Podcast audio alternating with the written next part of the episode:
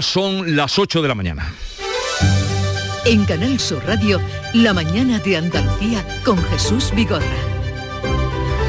Las noticias a las que estaremos pendientes este lunes nos llevan a Huelva, donde 1.500 inmuebles han sido dañados y eso de entrada porque la cifra no es definitiva todavía.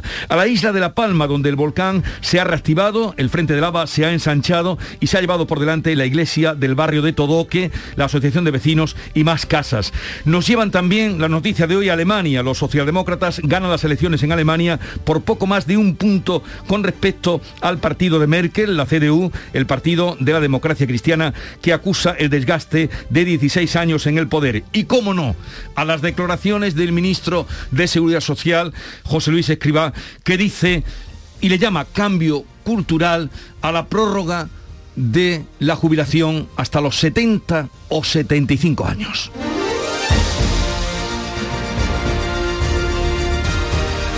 De todo eso les vamos a hablar y les vamos a contar en un momento, pero antes la información del tiempo para este lunes. Carmen Rodríguez Garzón. Social Energy. La revolución solar ha llegado a Andalucía para ofrecerte la información del tiempo. Hoy esperamos cielos poco nubosos en Andalucía, aunque en el tercio occidental habrá algunos intervalos de nubes bajas y brumas matinales con probables nieblas. El viento de componente oeste flojo aumentando en el litoral por la tarde y las temperaturas subiendo algo este lunes. La máxima se va a registrar hoy en Málaga 31 grados, se van a alcanzar 30 en Córdoba, Granada y Sevilla, 29 en Huelva, 28 en Jaén y Almería y 25 de máxima hoy en Cádiz. Comienza septiembre uniéndote a la revolución solar de Social Energy. Ahora con la luz más cara de la historia, ahorra hasta el 80% en tu factura con nuestras soluciones fotovoltaicas y aprovecha las subvenciones de Andalucía. Pide cita al 955 44 11 11 o en socialenergy.es. Solo primeras marcas y 25 años de garantía. La revolución solar es Social Energy. Y ahora sepamos de la situación del tráfico en Andalucía.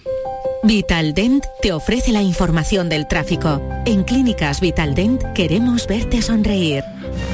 Desde la DGT nos informa Marina Martín. Buenos días. Buenos días. En Sevilla, tráfico lento en las entradas en la A49 desde Bormujos, en la A4 en Dos Hermanas y Carmona y también por la A376 en Montequinto, en Cádiz. Retenciones en la A4 y en la A48 en Puerto Real, sentido San Fernando. En Málaga, dificultades en los accesos en la A357 en Campanillas y en la A7 en Rincón de la Victoria en dirección Ciudad Jardín y en Granada, complicaciones en la A44 en el Zaidín hacia Bailén.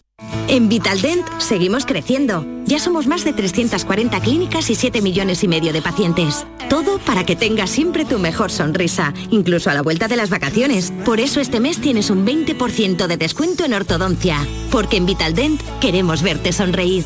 Pide cita en el 900 101 001. En Canal Sur Radio, La mañana de Andalucía con Jesús Vigorra.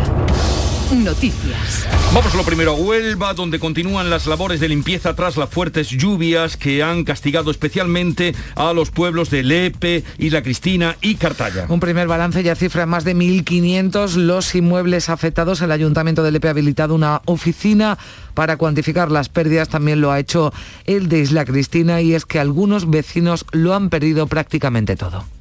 Nos hemos quedado sin nada, sin electrodomésticos, ni muebles, ni nada, completamente la casa vacía. Sobre todo ropa y colchones. Y si puede hacer algún mueble para seguir, por lo menos tener una mesa donde sentarnos a comer y acostarnos. Ropa, zapatos, agua, productos de limpieza, vienen a buscar de todo. Esta no se olvida nunca. Cuatro centros escolares van a permanecer cerrados este lunes en Lepe y Cartaya, donde también se han visto afectados eh, cultivos agrícolas, igual que en la localidad granadina de la Puebla de Don Fadrique. Hoy comienzan los trabajos de peritación de los daños causados, en este caso, por la tormenta de granizo que cayó el pasado martes por el norte de la provincia de Granada, dejando campos completamente arrasados por el granizo. Estábamos recogiendo tomate y alrededor de las seis, las seis por ahí, se metió una granizada pero seca, sin agua y sin nada, solo granizo. Y se quedó un palmo de granizo en la tierra. Y molió el brócoli, tomate, lechuga, todo lo que pilló. Y la Oficina Comarcal Agraria estima que se han perdido 1.600.000 euros en hortalizas y más de 300.000 en producción de almendra. Vamos a hablar con Manuel Piedra, que es secretario general de UPA Huelva, para que nos mm, diga de estos daños y hasta dónde alcanzan. Manuel Piedra, buenos días. Hola, buenos días, Jesús. Eh, se habla, mm, según la oficina comarcal agraria, que estima que se han perdido 1.600.000 euros. Bueno, eh, todavía nosotros desde nuestro servicio técnico hemos puesto a disposición de los agricultores de, de Lepe y Castalla, eh, estamos valorando las hectáreas y los daños económicos. Lo primero que hay que decir es que por suerte no ha habido ninguna desgracia personal y toda nuestra solidaridad con los vecinos de la isla de La Palma, nos tenemos que recordar sobre todo los agricultores que a partir de hoy van a empezar a perder toda su plantación y también con los vecinos del pueblo hermano Lepe y Cartaya que las calles han perdido todos sus enseres. A partir de ahí, nosotros a disposición de nuestros agricultores, y hay que dejar una cosa muy clara, se ha dicho que todavía la planta de fresa no está puesta, es verdad, pero la estructura, los lomos, el plástico, el trabajo de todo el verano y, la, y lo económico se ha perdido en algunos casos, en algunos agricultores, por la corriente de agua y ahora tienen que volver a empezar a hacer todo el trabajo de agosto para que la, esta semana que empezamos a poner la planta se pueda hacer. Eso conlleva más de 10.000 puestos de trabajo se dedican en el mes de octubre a poner la planta y si no está los terrenos preparados en esta zona, pues lógicamente afectaría también a la mano de obra. 100.000 puestos de trabajo en octubre, dice usted que se podrían perder si no está eh, a disposición de poder trabajar en las plantaciones. ¿Y qué cosechas, nos habla usted de eh, la fresa, que también le afecta, aunque no esté plantada, pero qué cosechas son las más, las más perjudicadas? Ahora mismo, eh, frambuesa y arándano, que hay agricultor que concretamente le, le ha cogido más de dos metros de altura el agua en los invernaderos que todos sabéis que tiene más de 2,30 de altura. Ese, ese agricultor en concreto ha perdido toda su producción de frambuesa y arándano. Y también algunos correntines han hecho de que el arándano, que es un de primer año, que está todavía recién puesto, se lo lleve la corriente.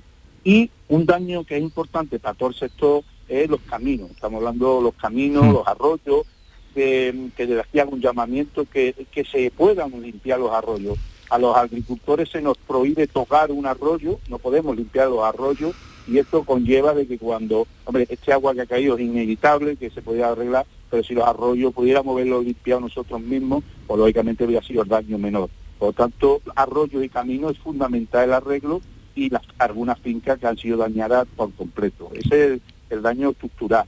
Eh, y también el económico, lógicamente, de los agricultores de esta provincia. Y, eh, cuando habla usted de año económico, ¿tienen alguna cifra mm, aproximada a lo que se haya podido perder? No, no, eso porque todavía eh, lo primero que se ha hecho es darte cuenta que muchos de esos agricultores han tenido que acudir también a su vivienda, a salvar a sus enseres, a su familia, que se vieron esa misma mañana, tenían que acudir al pueblo a ayudar a su familia. Y están ahora limpiando, preparando, y los técnicos tanto de la Junta de Andalucía como UPA ha puesto a disposición gratuita, lógicamente, de nuestros agricultores que puedan valorar los daños, estamos en ello. Hay que recordar que estos daños no son asegurables. el que ha perdido la, inversión de los lomos, de las presas, que tiene que volver a empezar, eh, el seguro no cubre estos daños y lógicamente mm. tiene que ser a pulmón lo que tienen que volver los agricultores a pulmón, dice Manuel Piedra, secretario general de la UPA Huelva, por los daños que han ocasionado las lluvias, muy directamente en la fambruesa, en los arándanos, en los caminos. Ojalá y se puedan recuperar y también eh, esas plantaciones que usted decía de fresa que eh, salvarían la cantidad de salarios, de jornadas que se pueden perder. Gracias por estar con nosotros, Manuel Piedra, mucha suerte y ánimo para seguir adelante. Muy bien, muchas gracias a todos ustedes y un fuerte abrazo a los vecinos de Cartaya y de sido los más damnificados en esta gama. Nos unimos a ese eh, abrazo de solidaridad y un día más pendientes de la evolución de la lava del volcán de La Palma, que ahora sí se va acercando a la costa. A poco más de un kilómetro ya del mar, la colada ha entrado de lleno en Todoque. Sí, los vecinos de este municipio ya fueron desalojados hace unos días y aunque se intentaba salvar la iglesia, la lava la ha destruido por completo.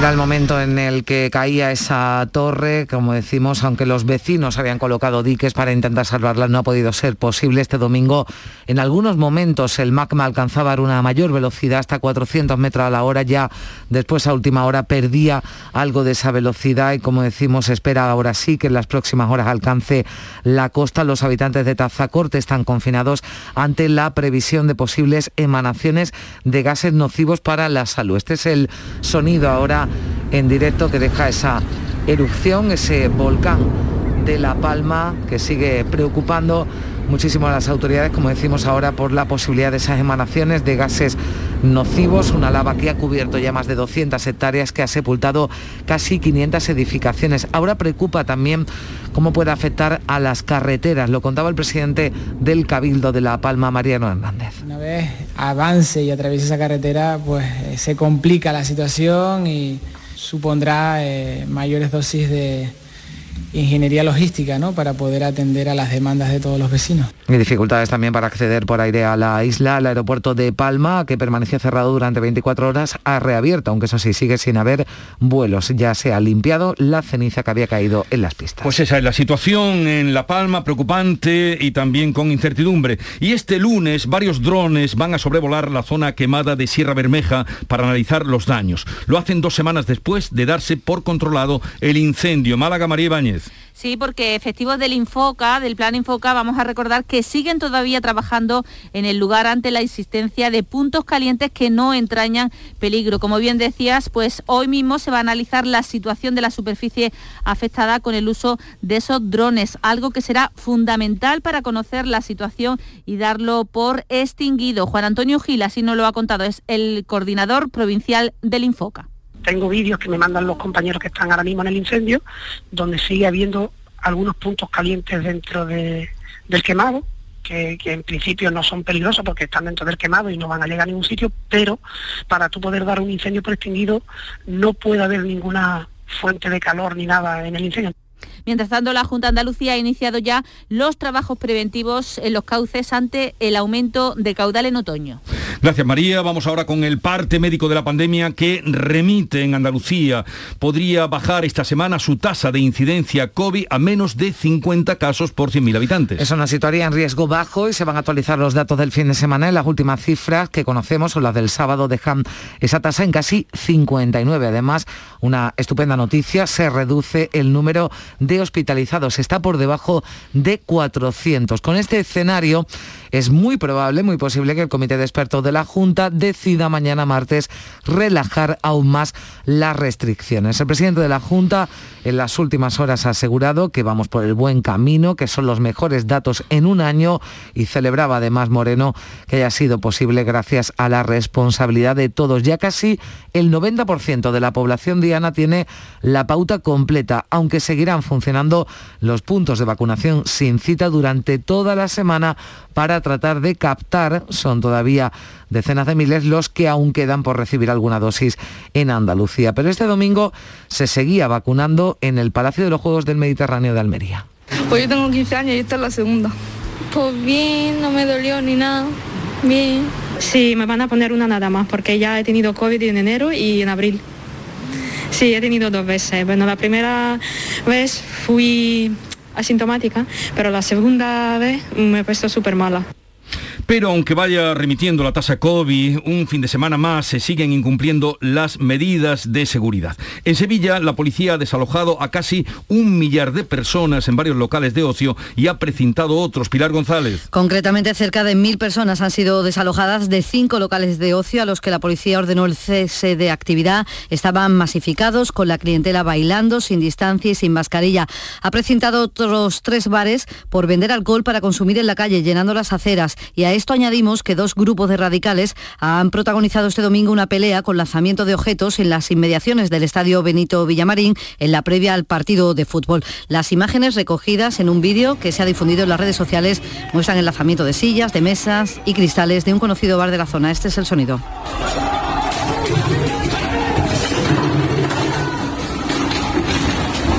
Y este es el balance negativo del fin de semana. El positivo es la celebración de la carrera nocturna con más de 10.000 personas, un congreso que ha reunido en Fibes a 1.500 profesionales, ortodoncistas y la exhibición de coches de caballo en la ciudad que ha congregado a 7.500 personas en la maestranza. Y claro que esas concentraciones, rompiendo las normas de seguridad, no solo se han dado en Sevilla, sino también en otros puntos de España. Unas 30.000 personas se reunían en la madrugada de ayer en las playas de Barcelona en un macro botellón que terminó con 30 detenidos y 39 heridos. Y el tercer día que estaban convocando esas concentraciones. Y en Madrid, cientos de jóvenes también han participado este fin de semana en botellones. La mañana de Andalucía. La vida es como un libro y cada capítulo es una nueva oportunidad de empezar de cero y vivir algo que nunca hubieras imaginado. Sea cual sea tu próximo capítulo, lo importante es que lo hagas realidad. Porque dentro de una vida hay muchas vidas y en Cofidis llevamos 30 años ayudándote a vivirlas todas. Entra en cofidis.es y cuenta con nosotros. Andalucía mira de tú a tú al mundo y su marca, la marca Andalucía, goza de una sólida posición internacional gracias al valor de nuestras empresas. Por eso, ahora más que nunca, el gobierno andaluz da la cara por ellas y aprueba la estrategia de internacionalización de la economía andaluza 2021-2027, con una inversión de 618 millones de euros y con la participación de los agentes económicos y sociales para impulsar el crecimiento y empleo de calidad que necesitamos. Andalucía, nuestra visión es el mundo. Junta de Andalucía. En cofidis.es puedes solicitar hasta 15.000 euros con un 595 TIN y 611 TAE. 100% online y sin cambiar de banco. Cofidis, cuenta con nosotros. Para acordarte del 11 del 11 piensa en tus palabras preferidas. Climatizada, tiene 11 letras. Tiempo libre, tiene 11 letras. Islas Caimán, 11. Pues pulpo tiene 5. Ya, pero pulpo a feira tiene 11. Ya está a la venta el cupón del sorteo 11 del 11 de la 11, con un premio de 11 millones y 11 premios de un millón. 11 del 11 de la 11, el día que recordarás siempre. 11. Juega responsablemente y solo si eres mayor de edad. La mañana de Andalucía con Jesús Vigorra. Noticias. Y siguen y seguirán por días las reacciones a la inesperada propuesta del ministro de Seguridad Social para que nos jubilemos a los 70 o a los 75 años. Pues sí, una vez más se abre el debate sobre el incremento de la edad de jubilación. José Luis Escriba decía que es necesario un cambio cultural en España para que, como ocurre en Europa, pues cada vez trabajemos más. En Europa hay una tendencia clara a que entre 55 y 70, 75 años se trabaje cada vez más. Y España es una anomalía a nivel europeo. Pues sobre esa eh, idea la de escriba la han reaccionado ya los eh, sindicatos, los líderes de UGT y de comisiones obreras que rechazan de plano la propuesta. Un despropósito absoluto, eh, una falta de respeto a las personas que llevan trabajando 30, 40, 45 años. La edad de jubilación en España no hay ningún planteamiento de nadie ni del gobierno de, de, incrementarla en nuestro país y todos los mensajes que confundan en ese sentido son mensajes que no aportan nada y desde Unidas Podemos, los socios de gobierno del PSOE advierten, evidentemente no lo vamos a permitir. Es la frase que eh, señalaba y que, que, indicaba Pablo Echenique en su cuenta de Twitter. Este tema será nuestro asunto del día a partir de las 10 de la mañana con los oyentes, a ver qué dicen. Precisamente el presidente del gobierno va a participar en Santander en un foro sobre empleo junto a la vicepresidenta y ministra de Trabajo, Yolanda Díaz. Así que esperamos las reacciones de Pedro Sánchez y también de la ministra de Unidas Podemos sobre esa idea de alargar aún más la edad de jubilación que lanzado Escriba. Este domingo, además, Yolanda Díaz, que participaba en la fiesta del PC del Partido Comunista, aseguraba que va a derogar la reforma laboral y que si el gobierno, del que ella forma parte, no lo hace, se equivocará. Lo vamos a hacer. Y si no lo hacemos, se equivocará el país, se equivocará el gobierno, se equivocará España. Lo vamos a hacer. El Gobierno ha planteado a los agentes sociales un nuevo esquema para extender los expedientes de regulación temporal de empleo, los famosos ERTES, que terminan el próximo día 30 de septiembre, esta semana. Ofrece mejoras para las empresas que den formación a los trabajadores suspendidos de empleo. Pues sí, porque apenas se queda tiempo, así que según fuentes de UGT se reunieron de urgencia la tarde de este domingo y han ofrecido exenciones del 50% para las empresas de más de 10 trabajadores que tengan acciones formativas. Si no las tienen, esa reducción baja al 20%. Para las empresas más pequeñas de menos de 10 trabajadores, las exoneraciones alcanzarían el 50% si la empresa no ofrece eh, formación, el 70% con formación. Se refieren a empresas con limitación de actividad por culpa de la pandemia. Para poder acogerse a esas exenciones en sus cuotas, las empresas tendrán que dedicar 30 horas de acciones formativas. En el caso de las de más de 10 trabajadores, 40 las que tengan plantillas superiores a 50. Un nuevo esquema de ERTE que entraría en vigor el 1 de noviembre hasta el 31 de enero. Veremos qué pasa esta semana, habrá novedades y el presidente de la Junta, Juanma Moreno, recibe esta mañana en el Palacio de San Telmo al alcalde de Granada, Francisco Cuenca. Cuenca llevará a cabo su primera visita institucional al presidente andaluz en San Telmo desde que el pasado 7 de julio fuera elegido nuevo alcalde de la capital granadina tras la ruptura del pacto de gobierno local que mantenían PP y Ciudadanos. El alcalde ha asegurado que es el momento de establecer una alianza por Granada. Ha avanzado que se sienta con Moreno para poner en marcha un plan de empleo, también programas de intervención de vivienda en todos los barrios y un plan de ayudas directas para el pequeño comercio y la hostelería. Y hablamos del prófugo Puigdemont. El expresidente catalán, Carles Puigdemont, regresa hoy a su lugar de residencia en Waterloo, libre y sin medidas cautelares. Pero tendrá que regresar el próximo 4 de octubre, es decir, la próxima semana a Cerdeña para conocer la resolución definitiva de la justicia italiana. Puigdemont ha vuelto a dejar claras las diferencias entre los independentistas a la hora de afrontar la mesa de diálogo con el Estado, al que además culpa de su detención. Hay una parte del independentismo. Hay una parte del independentismo que no está representada en esta operación de diálogo. El gobierno español parece que solo tiene interés en dialogar con una parte que casualmente es la que garantiza la estabilidad parlamentaria que esta es una operación coordinada, inspirada por el gobierno español, por el Estado español, por España, está fuera de duda. Eso está fuera de duda. Desde el Gobierno, el ministro del Interior, Fernando Grande Marlasca, insistía desde Málaga en que la solución sobre la situación jurídica de Puigdemont la debe determinar la justicia comunitaria. Todo ciudadano reclamado por la justicia española debe de comparecer ante la justicia española. Y en este caso son los tribunales europeos los que tienen que dialogar y resolver lo que proceda conforme el acervo comunitario que llamamos que es el que alimenta los ámbitos normativos del conjunto de Estados miembros. Desde el Partido Popular, su número dos, Teodoro García G, ha cargado contra la actitud del Gobierno en este caso y ha asegurado que el sitio de Puigdemont, sin duda, es el banquillo de los acusados. Y vamos a las elecciones celebradas en Alemania este domingo. Victoria muy ajustada del SPD, aunque tanto socialdemócratas como la CPU intentarán formar gobierno. Sí, a la espera de los resultados definitivos, los socialdemócratas del SPD han ganado por poco más de un punto a sus inmediatos rivales, a la CDU, la Unión Cristiano Demócrata, que ha acusado el desgaste de 16 años en el poder y también la ausencia de Angela Merkel. Ha perdido 8 puntos con respecto a los anteriores comicios. Pese a la derrota, el sucesor de Merkel, Armin Laschet, promete formar gobierno y evitar una coalición de izquierdas. Pero el más que posible ganador, Olaf Scholz, ya se ha felicitado por los buenos resultados. Estoy feliz en esta larga noche electoral por los resultados. Muchos votantes han dejado bien claro que quieren un cambio en el gobierno y que el próximo canciller debe ser Olaf Scholz. Pues ambos partidos, eh, SPD y CDU, van a intentar formar gobierno antes de las Navidades. La llave para llegar a la Cancillería la tienen los verdes y los liberales. Son imprescindibles para formar una coalición tripartita. A partir de las 9 de la mañana hablaremos sobre este asunto con Ricardo Martínez, que es el embajador de España en Alemania, en Berlín.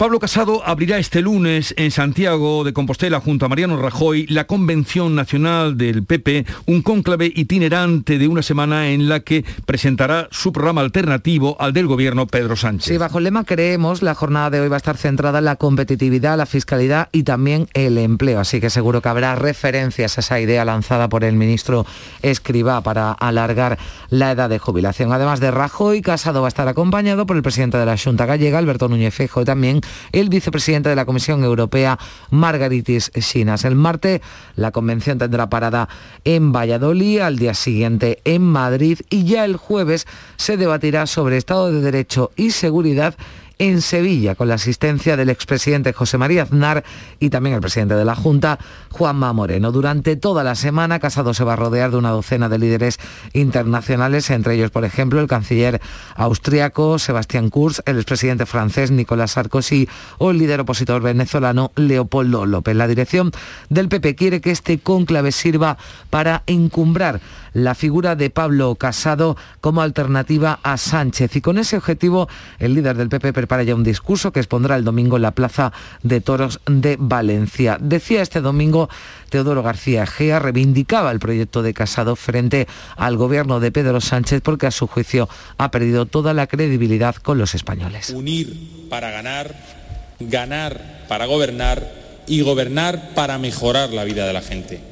Ese es el camino que tienen que recorrer nuestros gobiernos y nuestros partidos. Ese es el camino que tenemos que recorrer con una materia prima, con un combustible que es la confianza de la gente. Esa es nuestra materia prima y ese es el elemento que todos tenemos que trabajar. Y hablamos de otro partido, el Partido Socialista, Jesús, que eh, los socialistas gaditanos respaldaban este domingo una lista alternativa de delegados para el Congreso Federal de octubre, una lista que ha encabezado el alcalde de San Roque, Juan Carlos Ruiz Boix. La lista de Ruiz Boix ha obtenido el apoyo del 54% de la militancia y la encabezada por la actual secretaria general de los socialistas gaditanos, Irene García, ha sido votada por el 46%.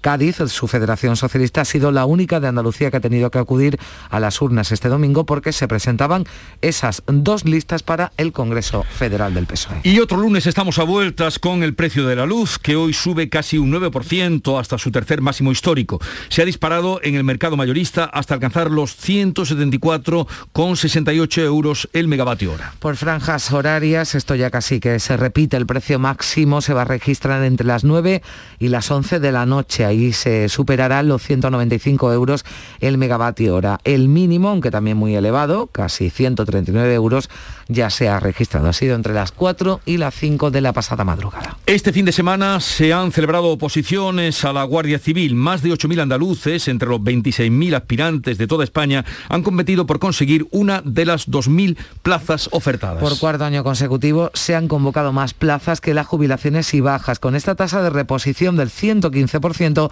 se quiere compensar los años de la crisis en los que hubo pocos nuevos ingresos. En Málaga, la directora general de la Guardia Civil, María Gámez, ha destacado además la numerosa presencia de mujeres, pero también la buena formación de los aspirantes. Destacaría también la enorme formación que tienen los aspirantes. Tenemos un número muy alto de titulados superiores con máster, incluso más de una decena de doctorados. Algeciras acoge hoy el juicio que sentará en el banquillo al conocido como el Pantoja y a 17 miembros de su red de tráfico de hachís en el estrecho. La Fiscalía Antidroga pide 13 años de prisión y 12 millones de euros de multa. Sí, Jesús Heredia, conocido como el Pantoja, fue detenido en mayo de 2020, un mes después de que lograra escapar de una redada en la que cayeron 36 miembros de su clan y se intervinieron más de 4 toneladas de hachís. La policía lo consideraba en aquel momento el capo más importante de la droga en el campo de Gibraltar. La fiscal antidroga Macarena Arroyo pide para él un total de 13 años de cárcel, también al igual que para los otros 17 acusados y una multa de 12 millones de euros en un juicio que ha sufrido algunos retrasos al estar en busca y captura algunos de los acusados. Se va a celebrar aún permaneciendo varias en situación de rebeldía, pero con todo y con eso no ha llegado a los dos años de, de tramitación y finalmente de enjuiciamiento. Son las 8.27 minutos de la mañana. La mañana de Andalucía. Ese aceite de oliva virgen extra que no nos falte nunca. El que nace en los olivares, adereza nuestros platos y alimenta nuestro corazón. ¿Qué más puedes pedir cuando tienes la esencia de la dieta mediterránea y uno de los alimentos más saludables del mundo? Solamente disfrutarlo. Aceite de oliva virgen extra. Sabor a tus platos. Salud a tu vida. Junta de Andalucía. En la tarde de Canal Sur Radio con Mariló Maldonado tienes el repaso a la actualidad de la mañana con la sobremesa más divertida y picante, con historias y entrevistas que te interesan, una radio emocionante y cercana. La tarde de Canal Sur Radio con Mariló Maldonado, de lunes a viernes desde las 3 de la tarde. Quédate en Canal Sur Radio, la radio de Andalucía. La mañana de Andalucía con Jesús Vigorra. Noticias. La recuperación de la industria turística va por buen camino, pero todavía queda mucho camino por recorrer. Esa es la conclusión del sector en este lunes, Día Internacional del Turismo. Y también que el mercado nacional ha salvado la temporada y que ahora el objetivo es recuperar al británico cuanto antes. Javier Hernández, el vicepresidente de AECO, la Asociación de Hosteleros de la Costa del Sol, ponía el acento en este objetivo. Es fundamental que desde las administraciones públicas se trabaje hacia la promoción, una promoción inteligente para que se recupere cuanto antes eh, más todavía la demanda internacional y se genere un incremento de conexiones y frecuencias aéreas con los mercados eh, europeos. Hasta el miércoles, por cierto, un centenar de agentes de viaje de lujo se reúnen en Sevilla en un congreso especializado. Hoy Día Mundial del Turismo, como les acabamos de decir, hay multitud de actividades en todas las capitales y algunas ciudades de Andalucía, pero una eh, muy señera es la que se va a vivir y celebrar en Algeciras, donde se va a recordar a Paco de Lucía, hace unos días se presentaba su fundación y ahora el reloj de la iglesia principal de Algeciras dará dos veces al día eh, las señales horarias, el toque con esta melodía de Paco. Al final se consiguió. Al final se consiguió. Que ha costado. ha costado. Así llegamos a las ocho y media de la mañana.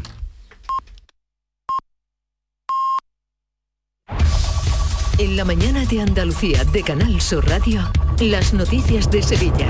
Con Pilar González. Hola, buenos días. Tenemos retenciones hasta ahora en la entrada a Sevilla de 6 kilómetros por la A49, uno en la subida al Centenario sentido Huelva y cuatro en sentido Cádiz. En la autovía de Utrera, sentido Sevilla, hay 3 kilómetros de retenciones, dos en la de Coria, uno en la de Mairena del Aljarafe, también uno en el nudo de la Gota de Leche sentido Ronda Urbana Norte y 4 kilómetros hay en Dos Hermanas por un accidente de tráfico que se ha producido, pero ya se han retirado los vehículos, por tanto irá a menos. El tráfico es intenso en la entrada a la ciudad por el patrocinio, por el Aramillo, también por la avenida Juan Pablo II, en la avenida de Andalucía, sentido Tamarguillo, en la Ronda Urbana Norte, sentido Alamillo, en Torneo, en dirección a Barqueta, y en la avenida María Luisa, en dirección Marineros Voluntarios. Sevilla 2000, tu inmobiliaria 100% sevillana y la más recomendada de Sevilla, te ofrece la información del tiempo y te desea que tengas un buen día. Tenemos brumas en el Bajo Guadalquivir, con niebla, intervalos de nubes en el resto, viento variable flojo, la máxima prevista es de 31 grados en Écija y en Lebrija, 30 en Morón y en Sevilla. A esta hora tenemos 18 grados en la capital. ¿Quieres vender tu vivienda en 30 días? Inmobiliaria Sevilla 2000, especialistas en servicios al propietario. Le regalamos valoración de su propiedad, certificado energético registrado, reportaje digital profesional con vídeo más planos y publicamos su inmueble en más de 100 portales inmobiliarios. Inmobiliaria Sevilla 2000, única inmobiliaria de Sevilla con certificado de calidad AENOR ISO 9001. Búsquenos en internet o en 955 51 33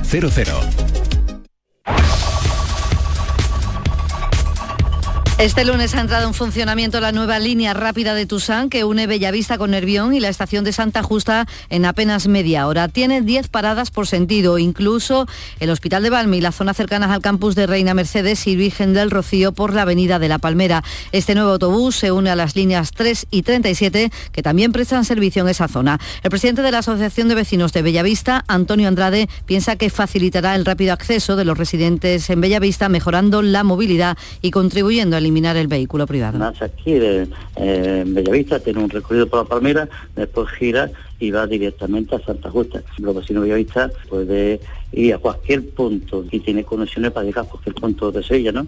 La policía ha desalojado este fin de semana casi un millar de personas en cinco locales de ocio, en los que ha ordenado el cese de actividad y ha precintado otros tres. Además, dos grupos de radicales han protagonizado este domingo una pelea con un lanzamiento de objetos en las inmediaciones del estadio Benito Villamarín en la previa del partido que ha enfrentado al Betis con el Getafe. Quedó 2 a 0. Las imágenes se han recogido en un vídeo difundido por las redes sociales y muestran lo que están oyendo, el lanzamiento de sillas, de mesas y cristales.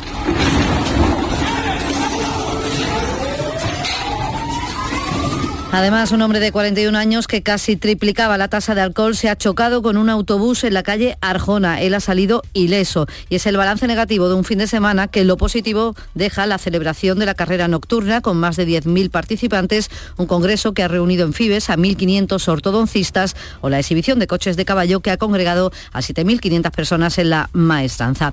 Y en cuanto al coronavirus, Salud vacuna hoy sin cita previa en la Luisiana, en Dos Hermanas, en Utrera, en Santiponce y en la capital en el Hospital de Valme y en el Distrito Sanitario. La Universidad Pablo de Olavide va a instalar en su sede un punto de vacunación también sin cita. Será el miércoles y el jueves. El rector Francisco Oliva quiere que toda la comunidad educativa esté vacunada.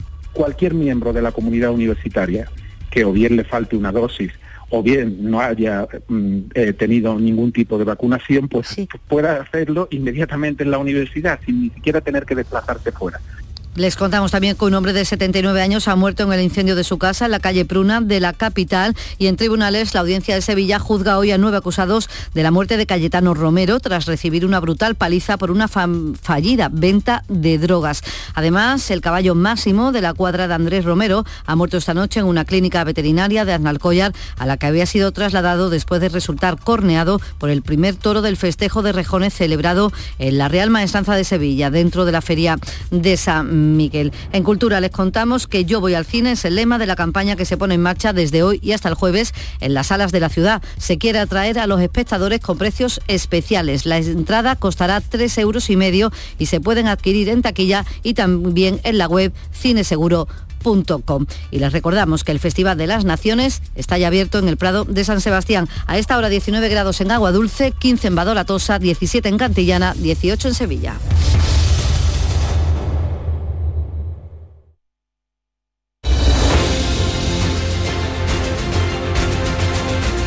8.35 minutos de la mañana y en un momento entramos en conversación sobre la actualidad de este lunes con Estela Benot, Ana Pérez Luna y Javier Caraballo. Ya les veo, les veo con ganas hoy, no sé por qué, les veo hoy con ganas.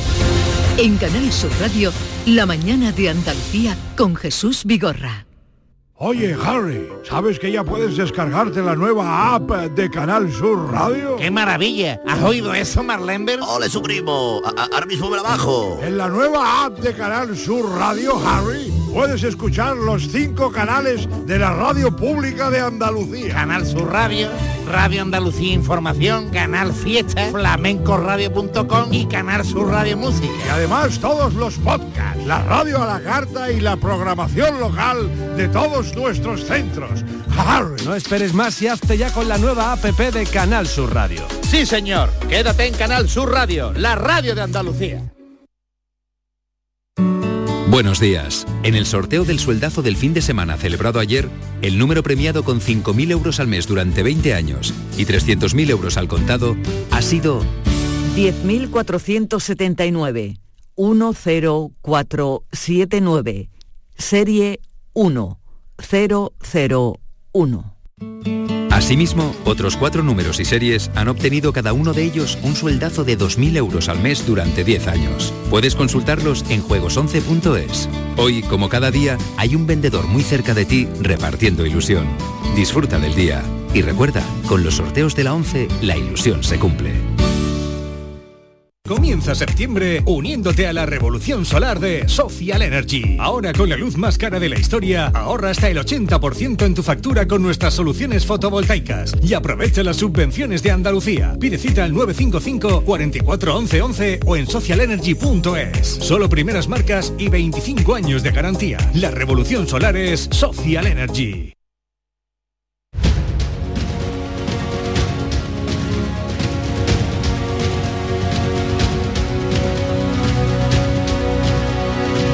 La mañana de Andalucía con Jesús Vigorra. Y con Estela Benón del Diario BC. Buenos días, Estela. Hola, ¿qué tal? Muy buenos días. Un buena cara te veo. Qué bueno, diríase que has estado tomando el sol. He podido descansar este fin de semana y además muchas personas han podido hacer ya cosas que le gustaban. Ha habido quien ha ido a los toros, quien ha corrido las carreras, quien ha visto cofradía, quien ha visto a su familia. Qué alegría más grande el este lunes, maravilloso. Ha habido, para todo porque Ana Pérez Luna la veo también como muy deportiva. sí, sí, sí. Yo, yo estrené la eh, la, carrera nocturna del Guadalquivir el viernes, por fin, vuelta a la normalidad deportiva también y la verdad que mucha ilusión, ¿eh? mucha ilusión por volver. Ya estamos preparando las 10 calas de... Eh, quiere decir que hiciste la, eh, la carrera, la, nocturna. la nocturna. del Guadalquivir, sí. Bueno, que, gente más animosa tengo. Venimos con las pilas puestas. Y también Javier Caraballo del Confidencial, buenos días.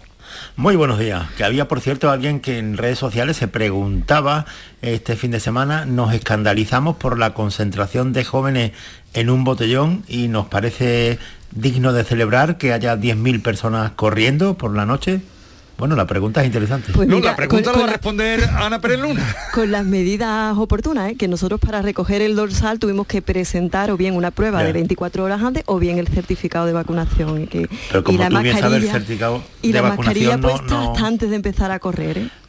Lo- el, que el certifica- el certificado de vacunación no, no, no, no, no te dice si tienes la enfermedad o no. Puedes estar vacunado y, y tener la enfermedad, eso es evidente. Bueno, ya, pero verá, eh, dentro de lo que cabe es una, es una medida, verá, yo me parece que... A ver, eh, Ana, si es que yo le le hago esta pregunta porque efectivamente no un- ¿verdad, puede Javier? parecer, no, no, que puede, puede parecer, eh, puede parecer una contradicción, pero que yo soy partidario de ir abordando todo esto ya con la normalidad, pero te puede decir Vigorra, hace ya muchísimo Sí, tiempo, no nueva te- normalidad, lo hemos- normalidad. Lo hemos comentado además muchas veces, Javier. La, la verdad es que eh, es muy de agradecer, además muy emocionante la gente en la calle, no solo los corredores, sino la gente en la calle saliendo a animar, niños pequeños con cartel, en fin. Yo creo que, que bueno, que es un poquito de, de subidón, ¿no? Esa normalidad y que la gente ya vaya sintiendo un poquito de alegría, ¿verdad? Que ya- Si es que o- os metíais conmigo la semana pasada porque yo decía que venía muy contenta, que había mucho tráfico y que había mucho atasco y que había mucha gente y, y al final... Ah, sí, tu entrada Eh, de- y os metíais conmigo, pues Sí, al final, pero- mira, yo, yo te digo que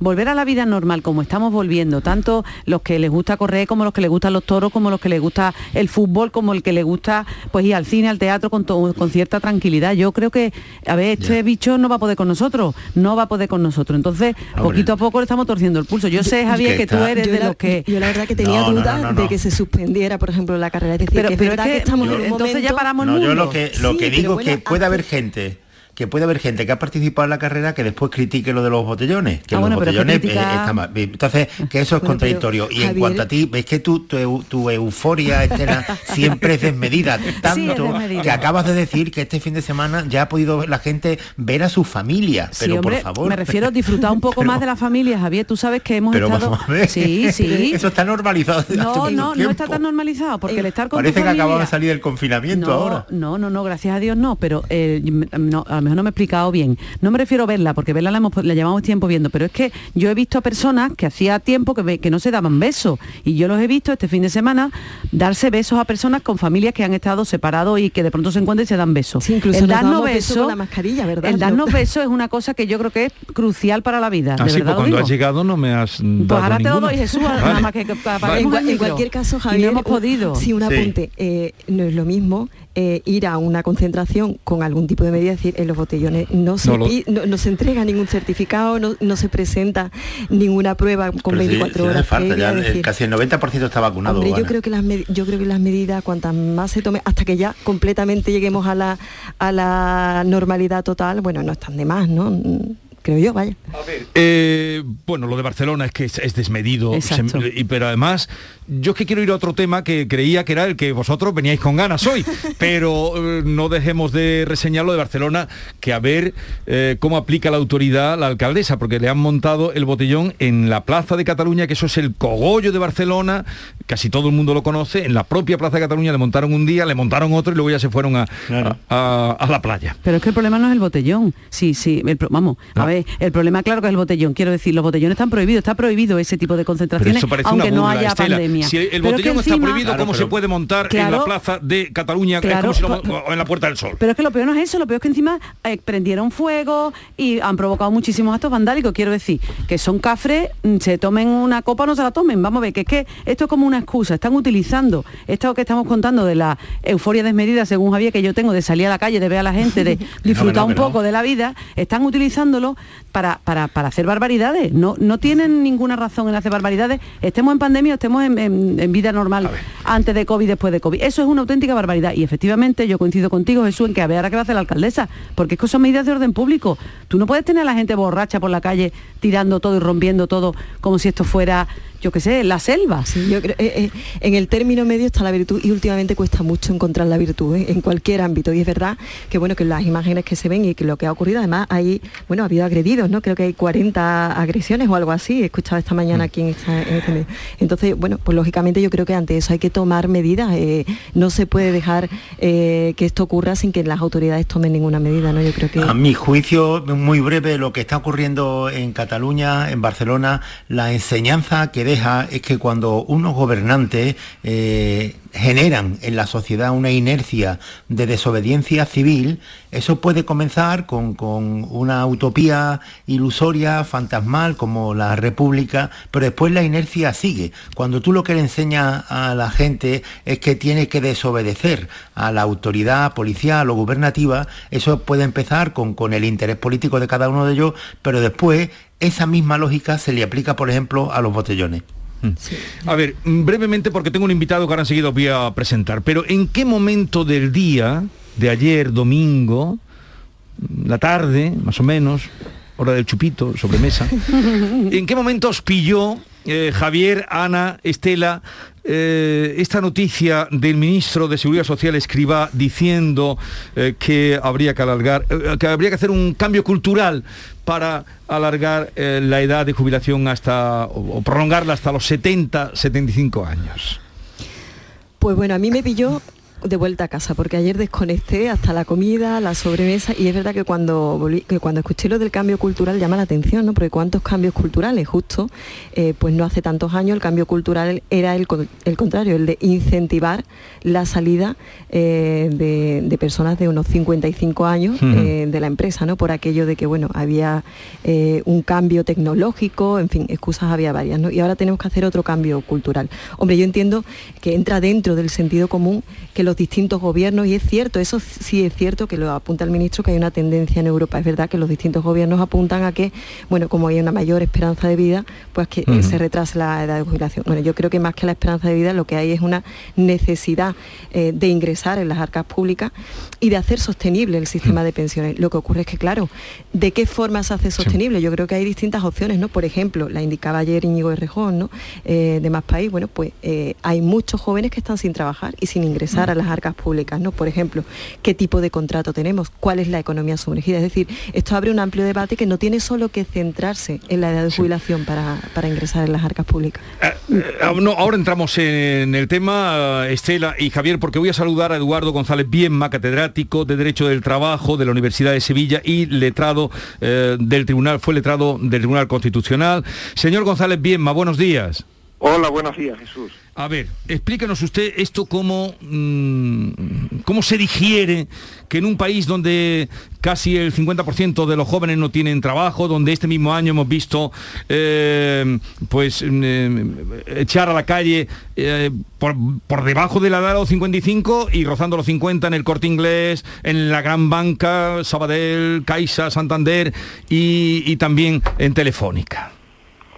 Sí, eh, realmente es un problema enorme, ¿no? Eh, yo creo, yo, subrayaría de lo que ha dicho el ministro, que está proponiendo un cambio cultural, es decir, que algo, digamos, en principio tranquilizador, ¿no? Puede que sea un globo sonda, puede que sea, pero en principio es cultural, o sea, no ha hablado de una reforma legal.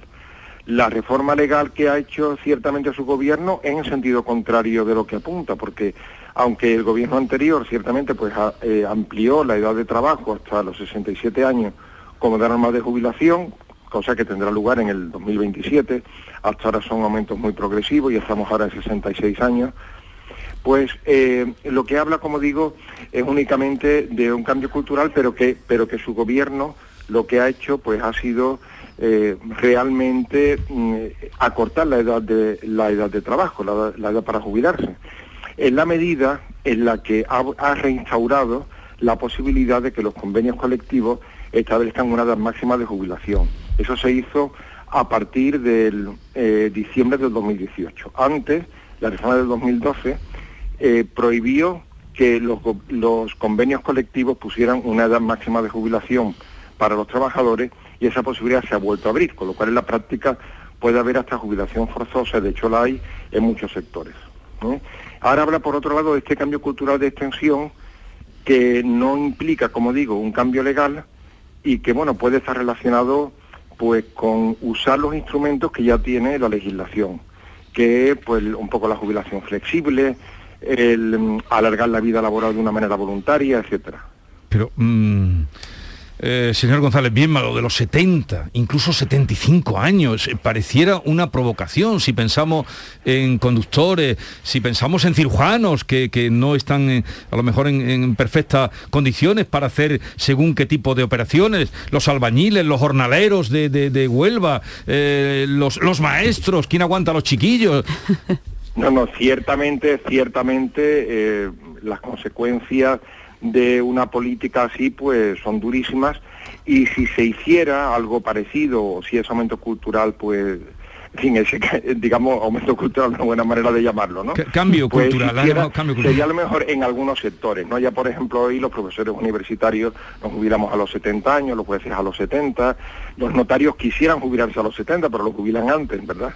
Y los registradores, o sea, determinadas profesiones eh, sí que admiten esa extensión y, tiene también otras consecuencias, que es, por ejemplo, la mayor dificultad de acceso de los jóvenes al mercado de trabajo para sustituir esas plazas pues tan deseadas, ¿no? Si prolongamos, por ejemplo, por un decir, ¿no? La edad de jubilación de los jueces, pues salvo que aumentara mucho las plantillas, eh, las plazas que se ofrecerían a los jóvenes para a los jóvenes opositores serían muchas menos y entonces in- indirectamente habría pues más paro juvenil, ¿no? Fueran una pequeña proporción.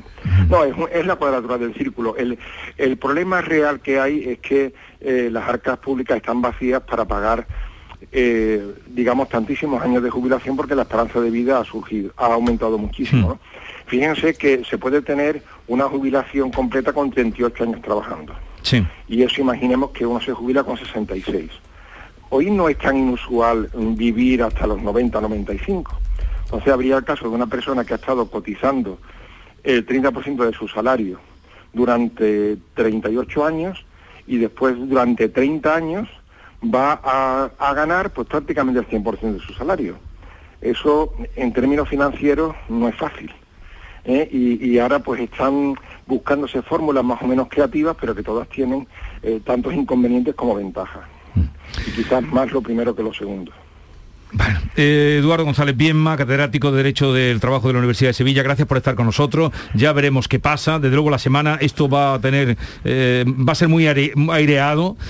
Y, aunque sea necesaria, como usted dice, buscar una salida a, a esa mm, eh, esperanza de vida que es real, que se tiene, eh, será otra la manera, no, no esto Sí, de trabajar. Hay que, eh, realmente, realmente es muy difícil y es un tema tremendamente polémico. Ayer fueron una, una reclamación, vamos, unas declaraciones más o menos en un contexto relativamente informal, porque como digo, no anuncian un cambio legislativo, sino que imagino que son unas manifestaciones una entrevista o en un contexto y ha prácticamente abierto un montón de informativos y ha captado toda la atención, porque es un tema muy polémico. Eh, realmente ahora la edad media en España de jubilación son 61 años. Y eso también es muy alarmante. O sea que Sí. incluso si la edad media se llevara a los 65, pues ya sería una noticia más tranquilizadora para, para el Tesoro, ¿no? Pero el 61 como una edad media realmente es un poco preocupante porque implica 30 años, en muchos casos, de recibir eh, pensiones públicas y quizás más del tiempo que cotizó esa, esa persona en concreto, ¿no? Muy bien, pues gracias por estar con nosotros, profesor. Nada, un placer. A un ver, placer. Eh, es claro, pasar de los 61 que ha dicho que es la edad media, y eso lo conocemos todos, porque tenemos todo mm, en el entorno gente que se jubila a esa edad, a los 70, 75. Es que, es que yo, yo tengo muchas dudas con este asunto. No me refiero solo a dudas legales, que por supuesto el profesor lo explica y ha acla- ha aclarado algunas, sino yo tengo dudas de, de que yo creo que esto es, un, es una estrategia medida. O sea, no, esto no, el ministro no dice eso de pronto porque le, entiendo yo, ¿eh? no dice eso de pronto porque le da un siroco, sino que es que lo dice en un momento, además como ha explicado el catedrático, lo, lo dice en un momento, en una entrevista, una cosa informal, lo deja caer, es lo que te- en comunicación llamamos es un globo sonda claramente. Lo suelta, es una bomba y yo creo que más que globo sonda es la tinta del calamar, porque lo que está tapando son otro tipo de cosas. Tenemos unos debates abiertos en, eh, en relación al gobierno central importantísimos, serios. Por ejemplo, ¿qué va, ¿cómo va a afectar el asunto Puigdemont a la estabilidad más o menos que se había medio conseguido con Cataluña y la negociación que se estaba abriendo. Segundo, ¿qué va a pasar con los presupuestos generales del Estado? Tercero y principal, ¿qué va a pasar con la luz? Que es que la, la luz la, hemos pagado- la vamos a pagar hoy a 176. 176, sí. No, no más que 176, a 170, casi Y siete. 179. o 179, me da Sí, sí, igual. no, Quiero lo decir, digo. pues, pues todavía Bueno, una barbaridad. Entonces, claro, todo este tipo de, de debates que son serios, no lo No, perdón, oculta. sí, sí, llevas tu razón. 174, con- sí, a 175. Eso es, 175.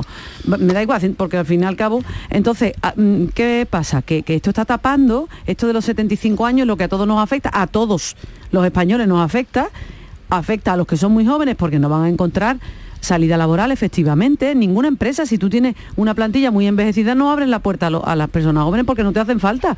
Tanto en la empresa privada como en la pública como lo que decía este señor de, la, de las oposiciones de a jueces a médicos o a lo que sea. Quiero decir en cualquier ámbito nos afecta a todos. Por lo tanto en la tinta del calamar Lo yo que- que, creo que, está, Estela, está sí. hecho con, con esa idea. Otra cosa es que el sistema de pensión haya que revisarlo que yo no tengo dudas pero este es el camino yo pienso que no y que no lo van a hacer además. Es que esto sería un tiro en el pie que no van a hacer. Ahora nos están enredando A ver, Javier. Eh, a mí lo que me molesta de, de toda eh, esta polémica es que sobre un fondo real que existe, eh, la- las expresiones que se utilizan y como se lanza el debate a la calle me resulta bastante insultante. A mí siempre me ofende esto de que eh, diga a un ministro que hace falta un cambio cultural, como diciendo, oiga, hay que trabajar más y usted lo que pasa es que la mentalidad que tiene es una mentalidad muy atrasada, muy antigua, que, que- no se corresponde con la modernidad. O sea, pues, para decirme que hay que trabajar más no hace falta que nos insulte. Y con lo del cambio cultural yo me siento ofendido como sociedad.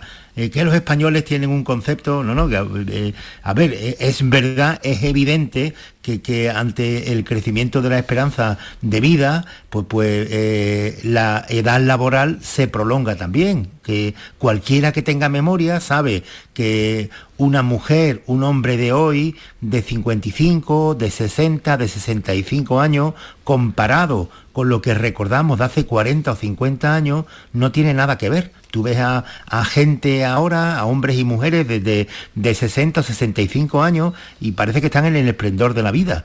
Eso es verdad. Y ha crecido la- las expectativas de vida. No se puede aplicar a todos los trabajos porque no es lo mismo un cirujano, como tú decías, que puede pasar a, a simplemente a instruir a los jóvenes médicos que un albañil evidentemente, pero que en el fondo de todo esto lo que ocurre es que el fondo de pensiones que había en España lo han liquidado en los últimos años desde la crisis con el, con el gobierno del Partido Popular, la ruina que dejó el PSOE y posteriormente con este nuevo gobierno socialista, el fondo de pensiones se ha quedado a cero y hay que intentar evitar que haya más pensionistas porque no hay dinero. Eh, y hay una mala gestión ahí del fondo de pensiones compartida tanto por el PSOE como por el PP que ha dejado liquidado a cero. Yo otro día, eh, y con esto termino, vi, vi, eh, algo que, que, a mí me causa envidia. Es que Noruega tiene un fondo de pensiones de un billón de euros. Es verdad que los noruegos lo que han hecho es Ay, se nos ha cortado la comunicación. Ahora recuperaremos la aplicación por la que eh, nos llega la voz mm, de Javier. Javier. Javier, Sí. sí, sí, eh, ha ha habido un corte, pero eh, concluye. Te hemos oído hasta el fondo de pensiones De eh, eh, No, para envidia el- tuya de Noruega y de todos. Claro, el fondo de pensiones de Noruega que es de un billón de euros. Y, y es verdad porque es por el gas natural, pero bueno, ahí está ese fondo de pensiones bien gestionado. Aquí, cero. Sí, yo, yo un, un apuntito solo eh, con respecto a lo que comentaba Estela. Es verdad eh, que hay temas más urgentes, pero es verdad que lo urgente no, no puede posponer lo importante. Y el tema de las pensiones yo creo que es un tema importante que habrá que abordar en un momento u otro y de con una mínima garantía de, de un largo plazo, ¿no? Como se, se suele hacer todo, ¿no? Como igual que el tema de la educación, ¿no? Que cambia el gobierno, cambia la política y al final no tenemos un, un modelo más o menos sostenible. Y luego con respecto a, a- no me acuerdo quién lo apuntaba, me parece importante, por ejemplo, el tema del tipo de profesión que se desempeña. Por ejemplo, echando un vistazo a todos los países, por ejemplo, Dinamarca sí tiene estipulado eh, que se pueden eh, jubilar a los 61, más o menos rondan la misma, las mismas edades en el resto de Europa, algunos más y otros menos, pero más o menos rondan la misma. Siempre que acrediten que han llevado a cabo un tipo de profesión que con una carga física importante. Es decir, es que claro, eh, la brocha gorda para todo tampoco cabe. ¿no? Yo Eso, es- que- eso es impensable que a los 70 años veamos a un señor en un andamio y Claro. otros más, o conduciendo una ambulancia. Pero Eh, que la, la anomalía, Vigorra, cuando el ministro es habla de en anomalía... que no hay dinero la- en la caja de las pensiones. Claro, ese es el... No, ese no, es él, el él tema. dice que la, la anomalía sí, pero es, es la jubilación anta, cuando habla de anomalía se refiere a que en España se jubila la gente demasiado pronto Y yo lo que digo es que la auténtica anomalía laboral de España está en el desempleo juvenil, que es Claro. una la- auténtica barbaridad. que es lo que no paga las la pensiones. sumergida en la Claro. precariedad Está también. pero que está hay, claro. que hay- que todos conocemos jóvenes con su carrera o dos el máster y llegan Claro, a los y no 30 tienen años sin una jornada de cotización. Pero, pero es por eso, Jesús, porque el Pero sistema no, está, no está compensado. Entonces, si hacemos lo que dice el ministro, va a ser peor, yo creo. Y Por hoy- eso y digo hoy que el todo Día esto Mundial es... del Turismo, por cierto, el tipo de trabajo que hay en el sector turístico es precario y además de mucha economía sumergida. Se, se cotizan X horas y se trabajan mucho más. Pero, pero, ¿eh? pero pasa en todos los sectores. Yo lo que lo que pienso que al final eh, el sistema tiene que ser sostenible, estamos totalmente de acuerdo. Las pensiones hay que pagarlas, estamos todos de acuerdo. ¿Cómo? Es lo que hay que Claro. debatir, pero efectivamente esto es un debate serio, tranquilo, sosegado. ¿Vosotros pensáis de verdad que la situación política que tenemos en España da para eso? No son capaces de ponerse de acuerdo en nada. Esto es un tema que necesita un trabajo serio, riguroso, de experto, de análisis, y luego vamos a, sentarnos, vamos a hacerlo bien. No que el ministro salga el domingo a mediodía y diga, vamos a trabajar hasta los 75 años, y la gente, bueno, manifestándose. No, no, pues, claro. es que esa Pero- no es la solución, la solución es vamos a pas- a, pararnos, vamos el- a pensarlo, en fin. el transportista que, que- que tenga la espalda vencida ya de, todas las mañanas, que, que ponga esta mañana la radio y escuche al ministro decir, oye, es que hace falta un cambio cultural, usted tiene que trabajar hasta los 75. Habría Es que oírlo. insulto que- claro, Habría que oírlo. Pero sobre todo con lo que estamos contando, que es que hace dos días estábamos dando de la gente que va a jubilar la banca eh, Claro, es eh, que, es que son con muchos 50 sectores, años. están jubilando a la gente con 50 y pico años y es que entonces eso no es Y sostenible, se, apo- claro. y se apostó por eso durante en un momento No, y- determinado. pero se, se, sigue. Se sigue, se y, sigue lo- y los maestros están todos en 61 años, Sí. los que quieren voluntariamente, y lo ha dicho él, que la media está en 61. Entonces, ¿cómo se, eh, ¿cómo se digiere eso de los 70 a 75? Es imposible. ¿no? de titular, si, el, si el ministro quería titulares, desde luego. desde Por No, luego el ministro digo. va a sustituir esta semana, Javier, a la ministra Maroto. Ya le quita el puesto. Ea, aquí vamos a de- ministro por semana. De Diana. De Ya Diana. sabes que yo defendía a Maroto. o sea, Sí, sí. Llegamos a las 9 de la mañana.